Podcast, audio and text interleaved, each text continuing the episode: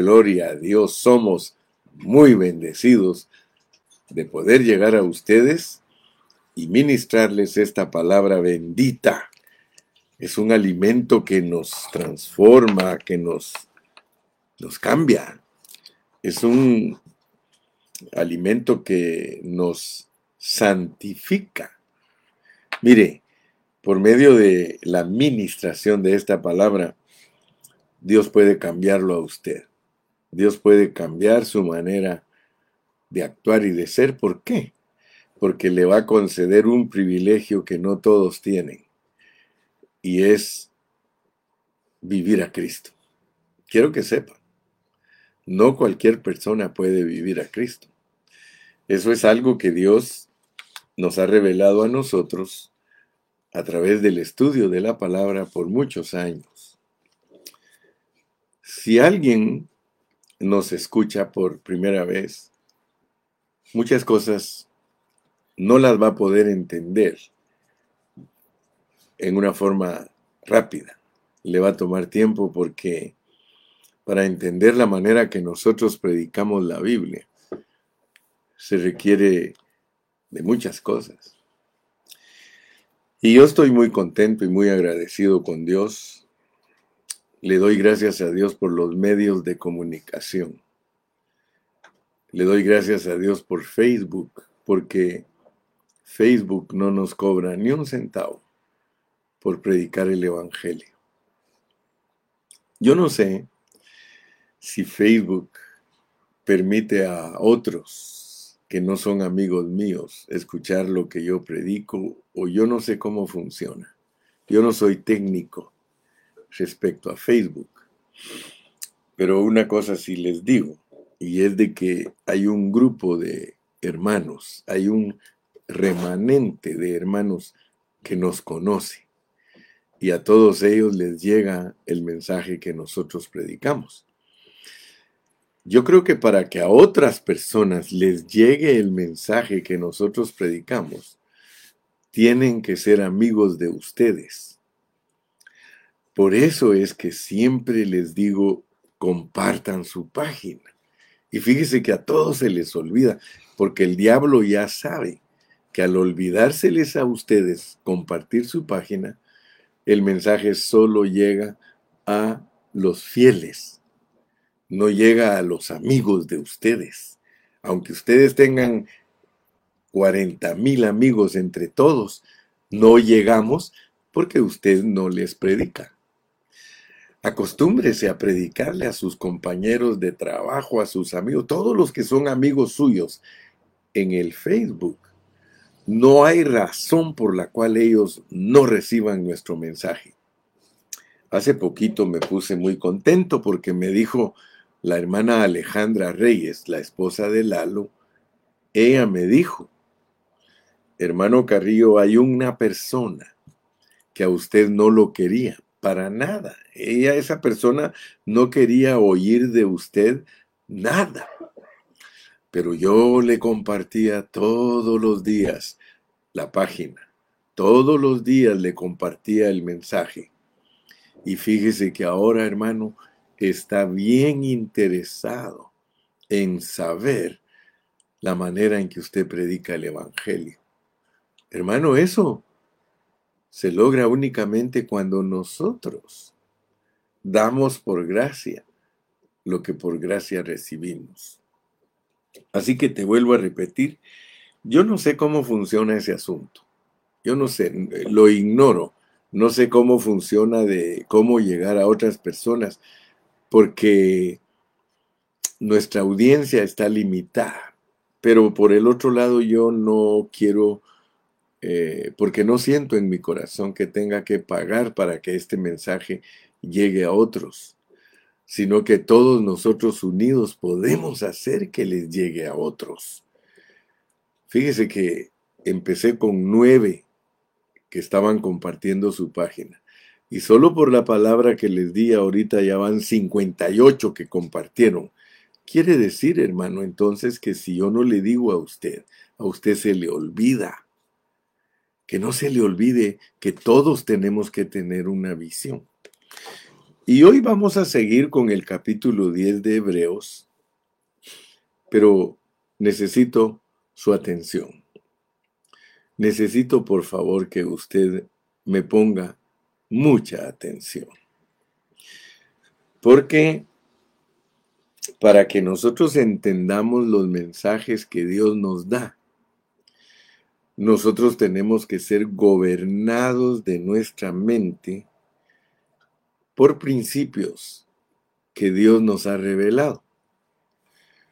A estas alturas, después de 42 años de estar enseñando yo la palabra de Dios, y estudiado con muchos de ustedes por 30 años, porque ustedes son testigos.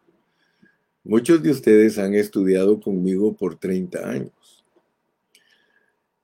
Dios durante esos 30 años nos ha dado claves, nos ha dado visiones que deben gobernarnos para que el mensaje sea más entendible. Y hoy yo quiero recordarles a ustedes esas claves. Cuando sus amigos les digan a ustedes que no entienden al hermano Carrillo, porque yo lo he oído mucho eso. He oído que algunos de los amigos de ustedes dicen, es que yo no entiendo al hermano Carrillo.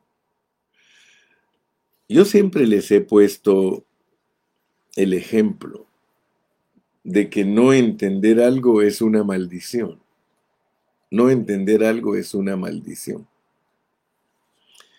Si nosotros no entendemos algo, es una maldición porque Dios nos ha dado la bendición de entender todo.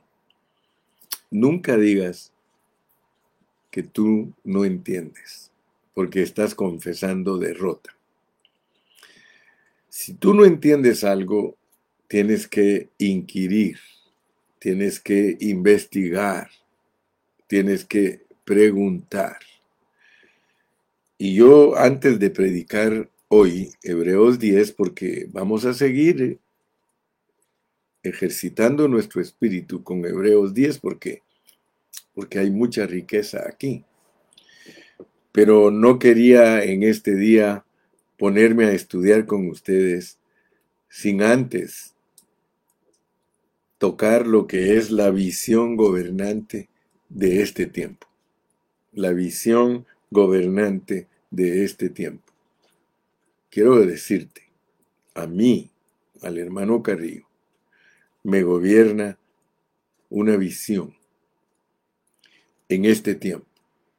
Si tú no estás consciente que estás viviendo en un tiempo que está tan cerca a la venida de Cristo, si no estás consciente que tú no eres una generación ni del primer siglo, ni del segundo siglo, ni del tercer siglo, ni del cuarto siglo, tú no eres ni siquiera, ni siquiera una generación del siglo XVIII. Yo creo que nosotros, los que estamos vivos, somos del siglo XIX y del siglo XX. ¿Y por qué no decir siglo XXI? Fíjate que el siglo XIX cubre los años de 1900, el siglo XX cubre el siglo del año 2000 y el siglo XXI cubre los años después del año 2000. Por lo tanto, nosotros somos una generación y estamos vivos estamos vivos y tocamos un término de 300 años. Nosotros nos movemos en todo lo que se ha conocido durante 300 años. Y quiero decirte, en lo personal, a mí me gobierna una visión. Y estoy consciente en el tiempo que me tocó existir porque yo existo en el tiempo en el que Dios va a consumar su plan. Eso no lo podía decir ningún hermano ni siquiera de 1800. No podía decirlo. Sin embargo, nosotros sí podemos decirlo porque hay tanta evidencia escritural para saber el tiempo que estamos viviendo. Entonces, yo te invito, si tú eres estudiante formal, y ojalá que tengas la misma visión que yo. A mí de nada me sirve predicarte y enseñarte si tú no captas la visión que Dios me ha dado. De nada me sirve. Para mí es tiempo perdido si tú no aprovechas lo que Dios le ha dado al hermano Carrillo. Porque hay muchos que por prejuicios personales, por prejuicios raciales, no quieren abrazar lo que el hermano Carrillo tiene. Y quiero decirte por eso, sé humilde, sé humilde y abraza. Y te aseguro que te va a ir muy bien. Te va a ir muy bien. Primero tienes que saber que no soy un pastor asalariado, porque muchos te van a criticar al querer abrazar las enseñanzas del hermano Gilberto. No soy pastor asalariado, a mí ninguno me paga por predicar el Evangelio.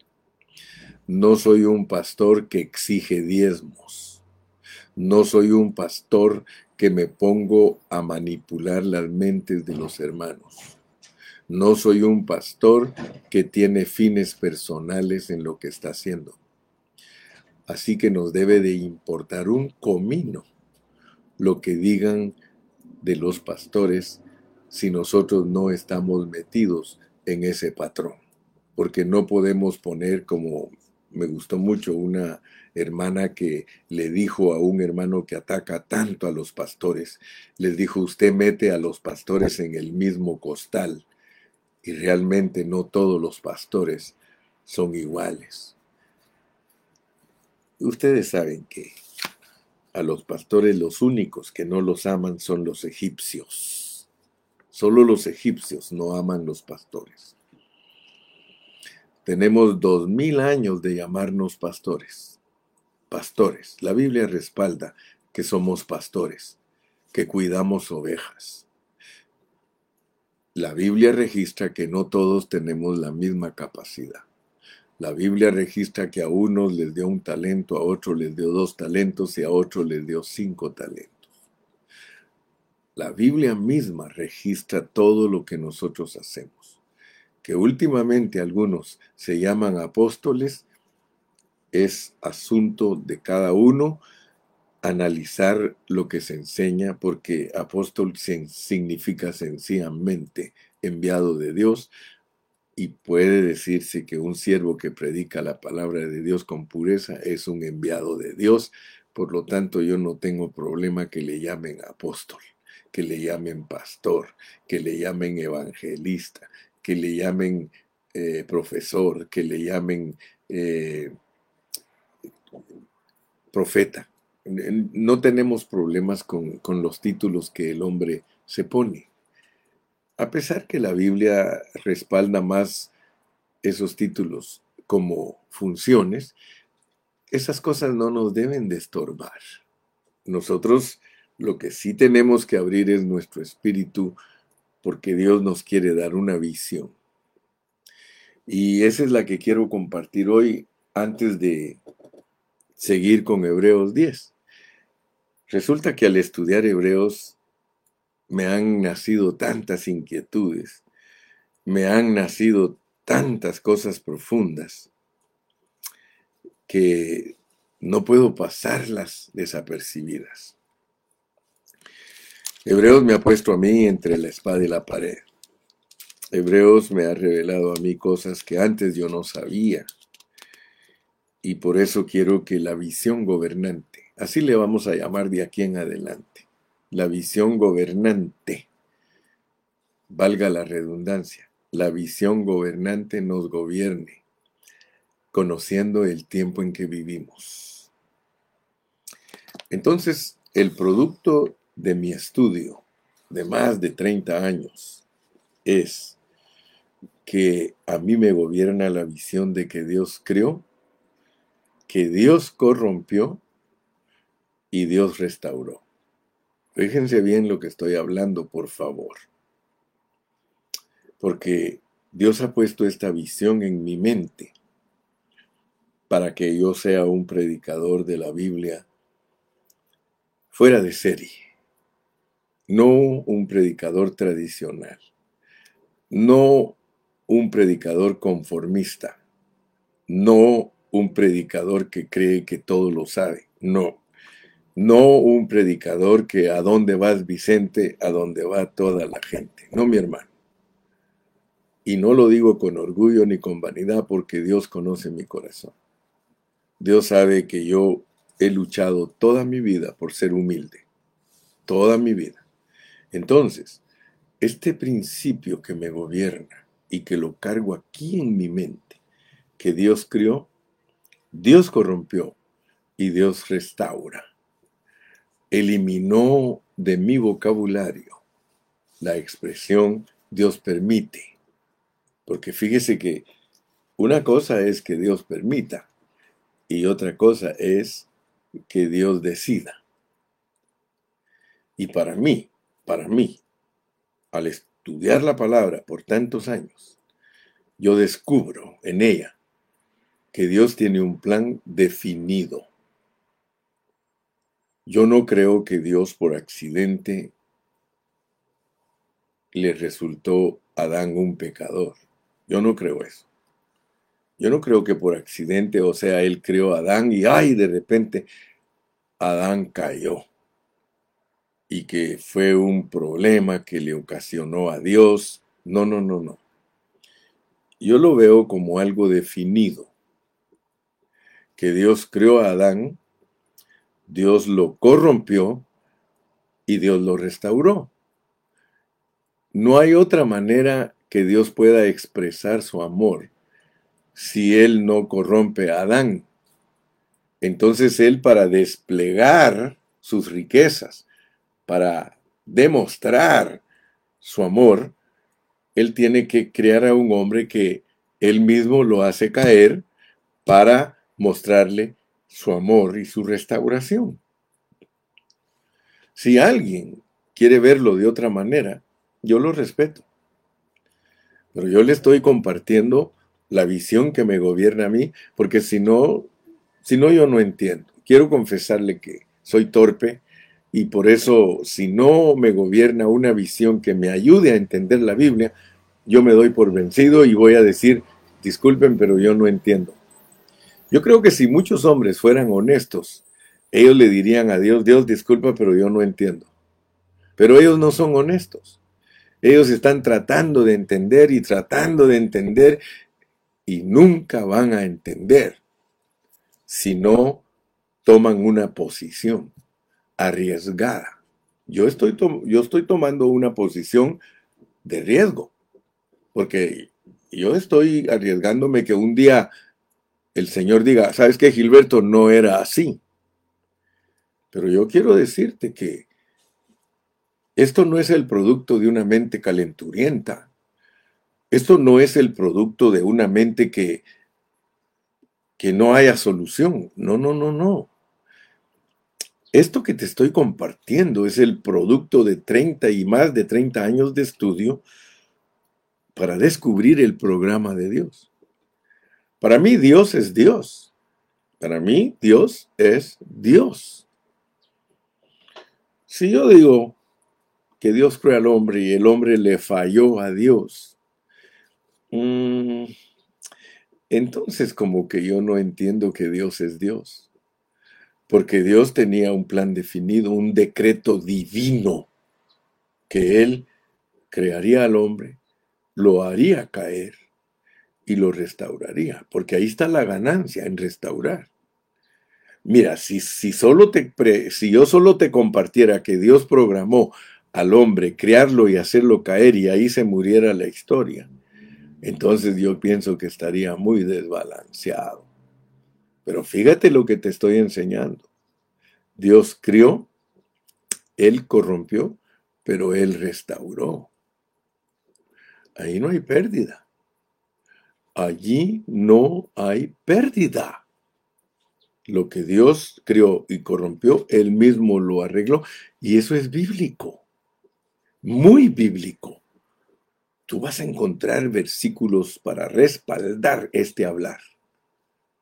Por ejemplo, Dios dice que Él produce la llaga, pero Él da la medicina.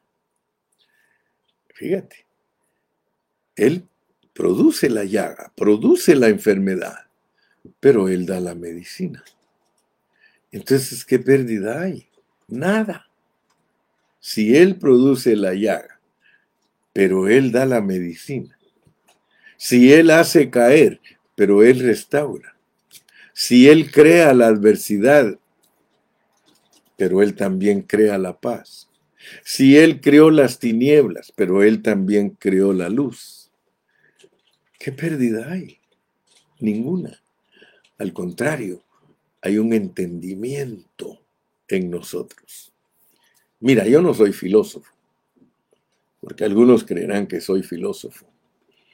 Yo soy un cristiano que humildemente busca cómo agradar a Dios. Entonces, cuando yo te hablo de que Dios crea y corrompe, eso se llama Adán. Cuando tú hablas de que Dios crea y Él corrompe, eso se llama Adán. Adán. Porque fue a Adán quien Dios creó y corrompió. Entiéndelo bien. Pero cuando se habla de que Dios restaura, estamos hablando de Cristo. De Cristo. Entonces, el primer principio fundamental de la visión que gobierna al hermano Carrillo, y te la paso a ti. Si tú quieres, abrazas mi convicción. Si tú no quieres, no la abraces. No hay ni un problema. Ahora, te vas a perder mucha bendición si no la abrazas, porque la carga del hermano José Gilberto Carrillo es jalarlos a todos y que todos lleguemos a la meta victoriosos. Fíjate pues, Dios crea, Dios corrompe, Dios restaura.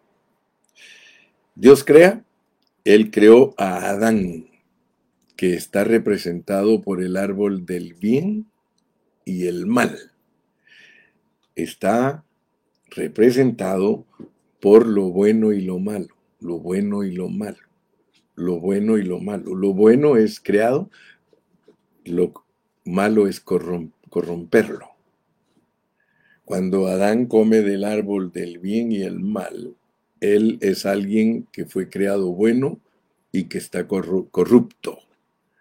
El hombre Adán representa a todos los hombres buenos corruptos, buenos corruptos. Y la restauración del hombre el recobrar al hombre. Eso se llama Cristo. Cristo. Aleluya. Ese es el primer principio. El segundo principio, porque la visión que me gobierna a mí tiene tres principios y son fundamentales. Mañana seguimos estudiando hebreos, no te preocupes. Pero si logras entender esto que te voy a compartir hoy, va a ser para ti muy fácil entender al hermano Gilberto. Voy a repasar el primer principio que gobierna la visión de José Gilberto Carrillo. El primer principio es que Dios crea, Él corrompe y Él restaura. En la creación y la corrupción está Adán y en la restauración está Cristo. Por eso es el primer Adán y el postrer Adán. El segundo principio que rige la mente del hermano José Gilberto Carrillo es que Dios nos pide lo que no podemos hacer. Dios nos pide lo que no podemos llevar a cabo. Muchos cristianos no saben eso. Mucha gente estudia la Biblia y no se da cuenta que al estudiarla en una forma genuina, en una forma apasionada, uno descubre eso. Yo lo descubrí. Yo descubrí que Dios me pide a mí lo que yo no puedo hacer. El apóstol San Pablo es un hombre para mí admirable, porque él me enseñó a mí que esto que yo aprendí está respaldado por la palabra de Dios. Cuando yo leo Romanos capítulo 7, yo encuentro al hombre creado. En Romanos 7 tú puedes encontrar al hombre creado que quiere hacer lo que, lo que piensa, pero no lo puede lograr. Porque Él es bueno y es malo. Lo bueno es quitado por lo malo. Entonces el hombre se queda a cero, a cero. Por eso Pablo descubrió que Dios le pedía a él por medio de la ley lo que él no podía hacer. Y por eso escribió el capítulo 8. En el 7 te dice que él es un hombre miserable, que él quiere hacerle las cosas bien, pero no puede porque hay una ley en su carne que no lo deja hacerlo. ¿Te das cuenta cómo estoy eh, respaldando la visión que tengo? Respaldando la visión que tengo por medio de la escritura. El capítulo 7 de Romanos me presenta a Adán, pero el capítulo 8 de Romanos me presenta a Cristo. Porque ahí en el capítulo 8 dice, ninguna condenación hay para los que están en Cristo, los que no andan conforme a la carne, sino conforme al Espíritu. Y dice, gracias a Dios por Jesucristo. Entonces, mi amado, por la escritura, tú entiendes que Dios te pide cosas que tú no puedes hacer. Ok, entonces, el primer principio es que Dios crea, Él corrompe y Él restaura. El segundo principio es que Dios te pide lo que no puedes hacer. Y el tercer principio, ahí te va pues, que soberanamente, soberanamente, se lo concede solo a quien Él quiere. Dios te pide que hagas cosas que tú no puedes hacer. Pero el tercer principio es aún mayor. Porque cuando crees que lo puedes lograr por Cristo, viene Él y te dice, ¿sabes qué? No se lo doy a cualquiera. No se lo doy a cualquiera. No vayas a creer tú que es fácil ser un cristiano vencedor. Y fíjate que no estamos hablando, no estamos hablando de no ser salvos. La salvación te la da Dios porque Él restauró. Por medio de Cristo Él restaura. Por medio de Cristo Él restaura a Adán. Pero Adán ahora, después de que ya está restaurado, tiene que darse cuenta que no puede hacer, no puede hacer lo que le piden que haga. Si no, no vas a entender tu experiencia personal. Mire, para entender nuestra experiencia personal tenemos que ser muy sinceros, muy sinceros. Usted que me está escuchando, usted que tiene el privilegio de escuchar estas enseñanzas, sabe que experimentalmente usted no tiene victoria. Usted sabe que su carne le gana. Usted sabe que usted es un cristiano genuino, usted sabe que aceptó a Cristo con todo su corazón, pero usted quiere hacer las cosas y no puede. No puede. Su experiencia le debe de demostrar que el hermano Carrillo está hablando cosas que son reales. Usted ha querido dejar ese mal carácter, usted no ha podido. Usted ha querido dejar esa forma de mentira que a veces cree que son mentiras blancas. Usted ha querido dejar ese adulterio. Usted ha querido dejar esa fornicación. Usted ha querido dejar ese engaño. Usted ha querido. Pero llegue pues a la conclusión que llegó el hermano Carrillo. No se puede. No se puede. Usted no puede dejar eso. Aquí lo, la Biblia lo muestra. Dios le está pidiendo cosas a usted que usted no puede hacer. Eso es lo que Dios le está pidiendo. No se me crea muy santo. no se me crea muy angelical, no se me crea muy celestial, hermano, porque entonces se está engañando usted mismo. Yo no me quiero engañar a mí mismo, yo a todos los hermanos les he dicho, hermanos, yo tengo luchas fuertes. Yo quisiera, yo quisiera ser un hombre espiritual, pero no lo he logrado. Pero voy para allá. Voy para allá porque si usted me escucha con atención, si usted me escucha con atención, estamos yendo en una buena dirección. Porque nosotros tenemos que llegar al punto de entender y decir lo mismo que dijo el apóstol Pablo. Decir lo que dijo Pablo. Miserable de mí, ¿quién me librará de este cuerpo de muerte? Y usted debe de preguntarse a sí mismo, bueno, ¿y por qué a Dios se le antojó pedirle cosas a uno que uno no puede hacerlas? ¿Sabe por qué se le antojó? Porque a Él se le antojó Cristo. Y para eso nos regaló Cristo. Mire cómo dice Juan 1.1. En el principio era el verbo y el verbo era con Dios y el verbo era Dios. Este estaba en el principio con Dios. En Él estaba la vida en Él estaba la vida y la vida es la luz de los hombres. O sea que de la única manera que nosotros podemos brillar es teniendo a Cristo en nosotros como vida. Pero ninguno de nosotros va a experimentar a Cristo como vida si no sabe que Dios le está pidiendo cosas a usted. Dios le está pidiendo cosas a usted que usted no puede llevar a cabo. Pero cuando usted, Dios le abre los ojos y usted dice, miserable de mí, ¿quién me librará de este cuerpo? Cuando Dios le abre sus ojos para que usted se dé cuenta que le están pidiendo cosas que usted no puede cumplir, cuando Dios le abre sus ojos para que usted vea eso, entonces puede ser que Dios tenga misericordia de usted.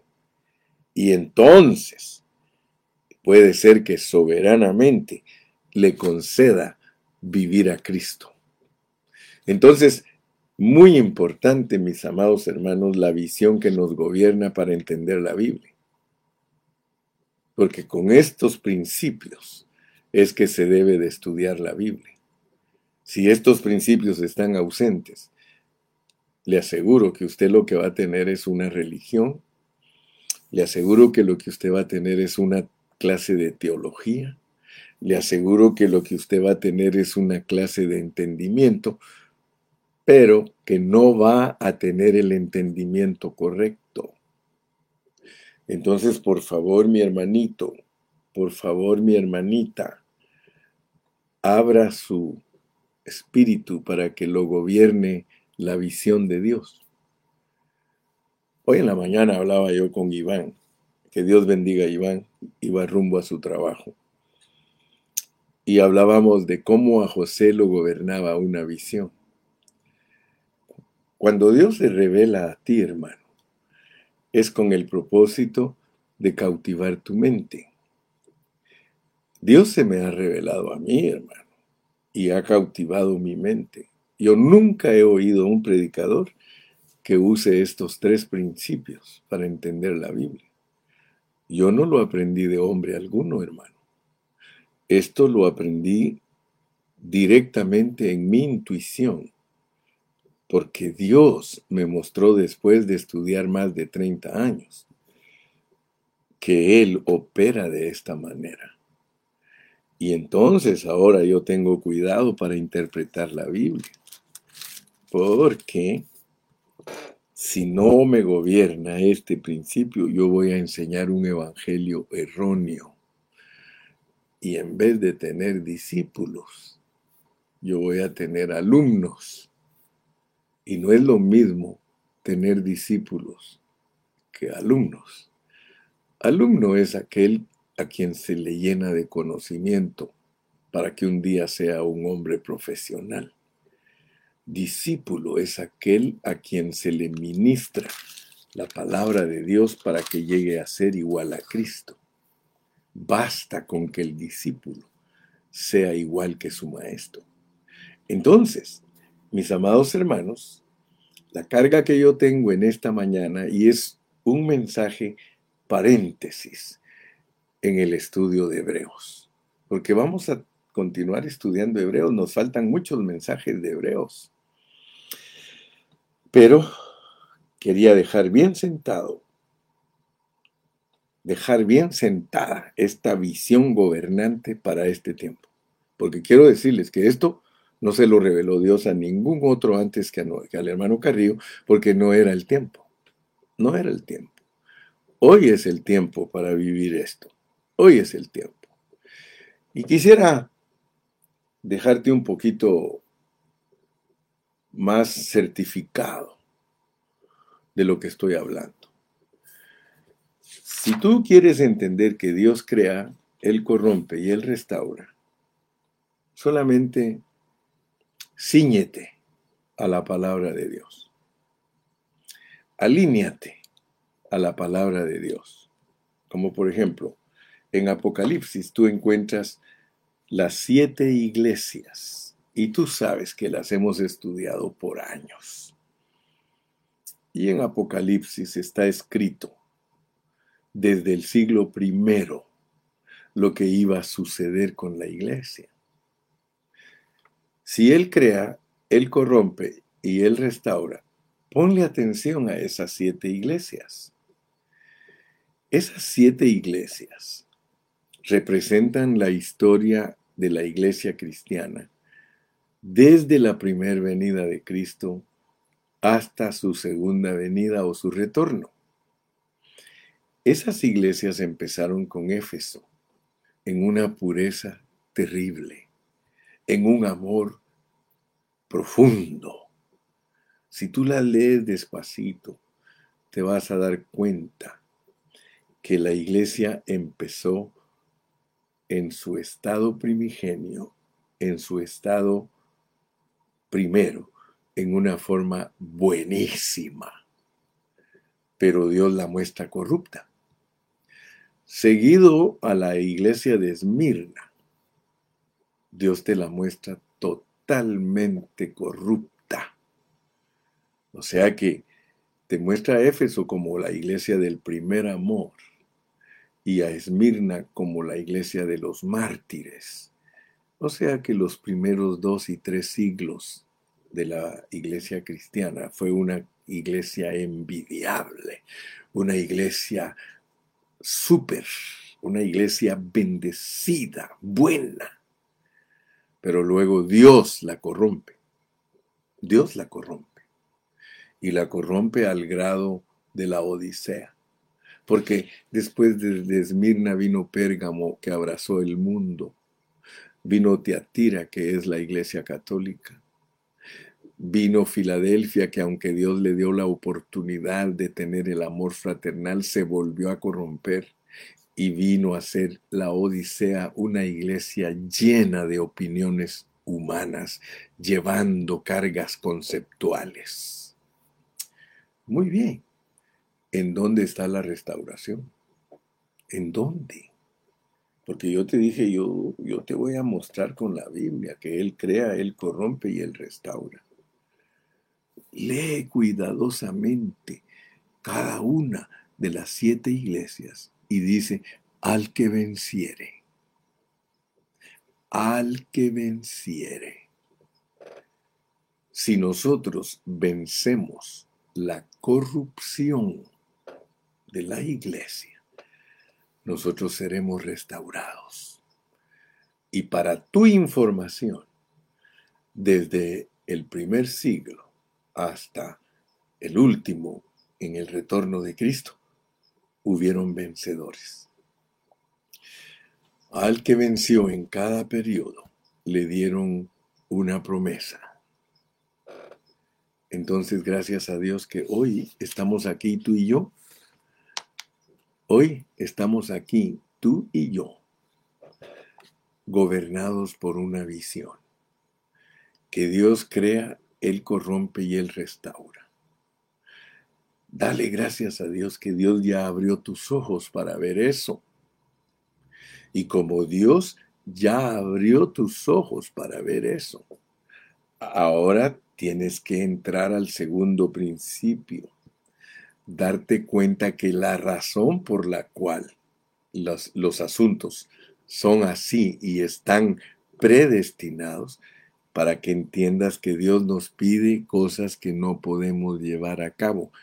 Era imposible, era imposible que toda la iglesia fuera victoriosa. Solo sacó vencedores porque Él de cada generación y de cada dispensación y de cada periodo de tiempo, Él solo saca vencedores, vencedores los cuales son muy escasos, muy escasos. Solo date cuenta lo que el hermano Carrillo ha logrado llegar a entender. Esto es escaso. Esto no cualquier hermano lo ha llegado a comprender. Mira, ni los hermanos del recobro siquiera lo han entendido, aunque tocan principios. Ellos tocan principios fundamentales, pero no se fueron a lo más profundo. Yo me estoy yendo a lo más profundo. Y yo no tengo nada de competencia con ningún grupo, hermano, porque me libre Dios estar aquí para competir. Nosotros estamos aquí, hermano. Estamos aquí por la verdad y para la verdad. Dios te pide cosas que no puedes llevar a cabo porque solo se lo va a conceder a los vencedores pero es Dios el que decide si eres vencedor o eres derrotado. Porque si no, la honra te la llevarías tú. El día que tú llegues a la Nueva Jerusalén y digas que tú lo lograste porque tú eras un campeón o porque tú eh, llegaste a ser un hombre sabio y todo, frito y sin manteca, hermano. Cuando nosotros lleguemos al reino, cuando nosotros estemos en el reino milenial, nosotros vamos a decir, yo era un miserable, yo era un carnal que nunca pudo lograr las cosas, yo era un hombre derrotado, pero Dios soberanamente me concedió este gran privilegio de estar aquí en el reino para gobernar juntamente con Él. Hermano, eso se llama humildad.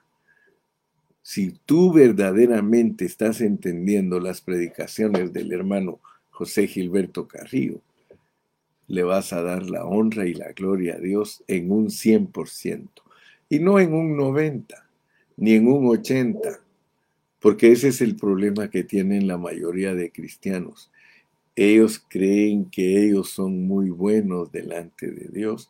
Ellos creen que por ellos es que Dios va a lograr las cosas. Decía un hermanito hace años, nanáis, nanáis. Dios va a lograr sus asuntos por su propia soberanía. Aleluya. Que Dios te bendiga, que Dios te guarde y, y si este paréntesis te bendijo, dale gracias a Dios. ¿Por qué no me escribes? ¿Por qué no me escribes tu experiencia? ¿Por qué no me escribes? Mira, no es, que le, no es que le hagamos propaganda al ministerio, pero qué bonito sería oír testimonios, hermano. Gracias a Dios que Dios nos está visitando. Gracias a Dios que Dios nos está abriendo el libro. Gracias a Dios, hermano, que Dios está siendo honrado a través de nosotros. Y por eso te vuelvo a repetir, a mí solo ámame como tu hermano. Yo solo soy tu hermano Carrillo. Yo no quiero de ti nada. Yo no quiero nada de tus bienes ni de tu admiración, nada, solo tu amor, tu amor en Cristo. Dice Pablo, ¿quién es Pablo? ¿Quién es Apolos? ¿Quién es Cefas? Solo somos siervos por medio de los cuales Dios está bendiciendo a su pueblo. Así que con un saludito que me mandes, como el Gilmar que me manda saludo. Gilmar, estamos en Cristo, mi hijo, y estamos en victoria, mi hijo. Gloria al nombre de Jesús. Saluda, saluda, hermano. Hermano José Luis Manso Ábalos, no solo me ponga amén, amén, hermano, pongan algo, hombre. A veces solo me dicen amén, pongan algo, pongan testimonios, fluyan ustedes también, hermano fluyan. Me gusta cuando los hermanos fluyen, hermano. Tenemos que fluir todos. No olvides este mensaje, hermano. Este mensaje es un paréntesis para visualizar la visión que nos gobierna en este tiempo.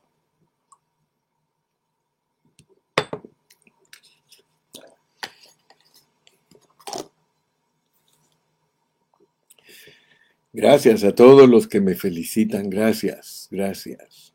Yo quiero ser una bendición para ustedes. Dice mi hermana Olguita que soy de bendición para ella. Usted también, mi hermana Olguita. Genaro Carrera dice, gracias por las enseñanzas, hermano José Carrillo, Dios lo bendiga. Gracias a usted también, hermano Genaro. Hay que ponernos las pilas, hermano Genaro. Si no, no le vamos a preparar al Señor cristianos maduros. Usted puede ayudar a muchos de los cristianos de Tijuana a que maduren, hermano. Pero ¿cómo van a madurar ellos? Madurando usted, mi hermano. Dios quiere que los siervos de Dios seamos maduros, hermano. Ya no debemos de estar jugando la iglesita. Debemos de estar con una responsabilidad bien grande. Hermana Ceci, Dios la bendiga, hermana de Ocotlán, Jalisco. Hermana Ana González, mi secretaria. Amén, dice. Gracias a Dios por abrir nuestro entendimiento. Gracias por su vida, hermano Carrillo. Graciela Martínez, gracias a Dios porque Dios nos habla y nos prepara para ser vencedores. Luis Zárate y familia. Nereida, Nereida Pacheco también manda saludos. Marisol Guaderrama. José Luis, bueno, al fin te, te, te animaste. Bendiciones, mi hermano. Es una bendición mayúscula, dice. Gloria a Dios. Lalo dice, le amo, Pastor Carrillo, usted es una bendición para todos nosotros. Tú también, Lalito, tú también eres una gran bendición. Así que aquí estamos en el programa. Ahorita me llama mi hermano Feliciano Magaña. Bendiciones, hermano Feliciano Magaña. Me llama de Van Nuys y todavía estoy en el aire, estoy en el programa con los santos, pero salúdelos. Bendiciones, siervos amados, todos los siervos del Señor y siervas que nos reciben a través de este gran, lindo programa. Estamos ahí contentos, celebrando un día de victoria por Cristo y por gracia del Señor. Así que bendecimos a toda esa familia hermosa que está uniéndose a la palabra y con el pastor Gilberto. Gracias a Dios que estamos vivos, con victoria, con Cristo. Adelante, pueblo amado y que Dios me lo bendiga, pastor, adelante con ese lindo programa hermoso y con esa palabra poderosa que Dios está dando a toda nuestra comunidad. Así que gracias, que Dios lo siga usando grandemente. Bendiciones, pastor. Bendiciones, siervo. En unos minutitos lo llamamos de vuelta. Estamos ahí, pastor. Bendiciones. Bendiciones, santo. Así es que si ustedes se dan cuenta, el hermano Feliciano que me acaba de llamar, eh, él está en la ciudad de Van Nuys, en Los Ángeles, California. Es un siervo que recién comienza a abrir su corazón a la pureza de la palabra y está pero emocionadísimo. Dice, hermano Carrillo, esto está buenísimo. Él tiene 23 años de ser pastor y dice, hermano, siento que Dios me quiere meter a una frescura diferente que no conozco. Está abierto el siervo. Así que ustedes sigan orando. El hermano Carrillo, Dios lo está usando para abrir brecha, para hacer estragos, para destruir estructuras humanas. Aleluya. Dice Fidel Reyes, el Señor está preparando sus vencedores en este tiempo. Estamos en los 30 años escondidos. Aleluya. Un abrazo, mi amado pastor. Gracias, hermano pastor Fidel. Que Dios me lo bendiga. Mi hermana Vicky Manjarres dice, gracias a Dios por la gran bendición de poder escuchar su palabra por medio de usted, hermano Carrillo. Muchas gracias a usted, mi hermana Vicky. Saludos, santos. Saludos a todos. No se me queden atrás. Si estás uh, dormido, despierta Todavía tenemos unos minutitos más. Hoy, hoy eh, prediqué solo como 48 minutos, pero aquí tenemos unos minutos para llenarlos con saludos. Acuérdense que las epístolas buenas como romanos terminan con puros saludos, así que esto es de Dios, esto es del corazón de Dios. Dice María Teresa Cervantes Navarro, salud, saludos desde Ocotlán, Jalisco. Amén, mi hermanita María Teresa Cervantes, saludos de Ocotlán, Jalisco. Dios bendiga a todos los hermanos que estudian con nosotros la palabra. Dice mi hermana Célica, qué bueno saberme que yo nada puedo hacer o decir para ser vencedora, solo mi Cristo. Sí, Él quiere colocarme en donde Él quiere. Amén. Por eso dice el Padre nuestro, hágase Señor tu voluntad. ¿Saben, ¿Saben una cosa? Lo único que nosotros tenemos que amar, hacer es amar al Señor con todo nuestro corazón, con toda nuestra mente y con toda nuestra fuerza. Y Él se encarga de hacer todo lo que Él tiene que hacer. Él tiene un programa definido, Él tiene un programa que, ya está decidido y nosotros solo tenemos que decirle, aleluya, te amo, te amo, te amo, te amo, Señor, te amo. ¿Con qué razón los ángeles no tienen ninguna palabra que proferir? Ellos solo dicen, santo, santo, santo. Hermano, cuando Dios nos impresiona, nosotros solo decimos, te amo, te amo, te amo, te amo, te amo. Mire, cuando a uno le gusta una muchacha, lo único que uno quiere decirle es, I love you, I love you, te amo, preciosa, I love you, te amo, te amo. Pues lo mismo es cuando uno está enamorado de Dios, uno solo le dice, Dios te amo, te amo, Señor, eres mi rey, eres mi vida, eres mi amor, mm, mm, mm, I love you, Señor, I love you. Hermano, lo único que tenemos que hacer es amar al Señor. Ámalo, ámalo con todo tu corazón, con toda tu mente, con toda tu fuerza, y Él se encargará de ponerte en un sitial de honor.